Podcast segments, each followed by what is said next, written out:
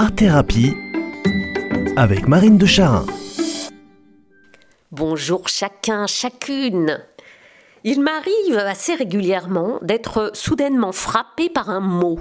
Un mot qui sort de la bouche de quelqu'un pendant une conversation, ou qui sort même de ma, ma propre bouche, et de trouver tout à coup ce mot tout à fait étonnant. Ce mot résonne comme si je l'entendais pour la première fois. Et souvent je réalise qu'en fait, j'en connais mal le sens. C'est comme ça que ce matin, j'ai été tout à coup surprise, pour ne pas dire aspirée, par le mot spéculer. Tiens, spéculer? Paf, direct, m'est venue en tête l'image de ces petits gâteaux tout dorés à la cassonade caramélisée qui sentent bon la cannelle.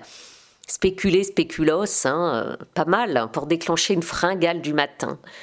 En tout cas, ça m'a donné faim de creuser plus loin. Alors je suis allée chercher l'étymologie de ce mot spéculer, spéculation. En latin, spéculer, c'est observer, guetter, épier, regarder d'en haut. Alors après l'image de ces petits gâteaux tout croustillants, je me suis vue perchée sur une petite colline en train d'observer, de guetter, d'épier. Ah mais c'est que ça réclame de la concentration de spéculer. Il ne s'agit pas juste de, de, rêver allongé sur le gazon en mâchouillant une tige de coquelicot, les yeux dans le vague entre deux nuages. Mais là il s'agit d'observer, de guetter, d'épier. Ah, c'est autrement plus actif, plus impliqué, plus engagé. Mais oui, c'est de la contemplation active, aux aguets, curieuse. Voire, c'est de la surveillance. Mais en tout cas, jusque-là, on est bien dans le présent. On est bien incarné quelque part à un instant T quand on spécule de cette façon. Spéculer, de façon analogique, c'est aussi réfléchir abstraitement, théoriquement, méditer, penser, réfléchir. Ben, c'est ce qu'on fait en recherche dans mille domaines.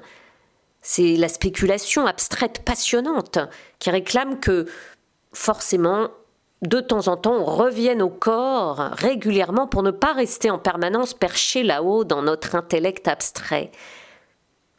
Et puis, plus loin, spéculer, dans ma spéculation sur le mot spéculer, j'ai réalisé à quel point, pour ma part, je spécule très souvent par anticipation. Bah oui, je spécule sur la suite de la journée, de la semaine, du mois, sur la suite de ma vie. Et très souvent, je spécule de manière anxieuse, en imaginant tout ce que je vais sûrement pas arriver à faire, à assumer. Et alors, je spécule sur les difficultés, les contraintes, et je me vois à l'avance dans les situations me demandant, en me rongeant les ongles, si je suis vraiment capable d'un tel programme. Ah là, je suis très loin de l'observation active du haut de ma colline. Je suis dans l'abstrait, je suis hors de l'instant présent, projeté imaginativement dans un futur plus ou moins proche que j'invente à l'avance, de toutes pièces, et en y voyant surtout tout ce qui va foirer. Ce type de spéculation anticipative est non seulement énergivore, mais en plus c'est vrai qu'elle sert à rien, car elle mange l'énergie qui est faite pour être utilisée dans l'instant présent. Elle consomme les réserves, elle fatigue en fait la psyché et le corps. Et voilà notre art-thérapie qui vient à notre secours, qui nous offre un temps pour repérer déjà cette manière anxieuse de spéculer sur la suite, qui nous permet de prendre conscience de ce fonctionnement bien fréquent et qui nous aide à revenir en douceur à l'instant présent, seconde après seconde.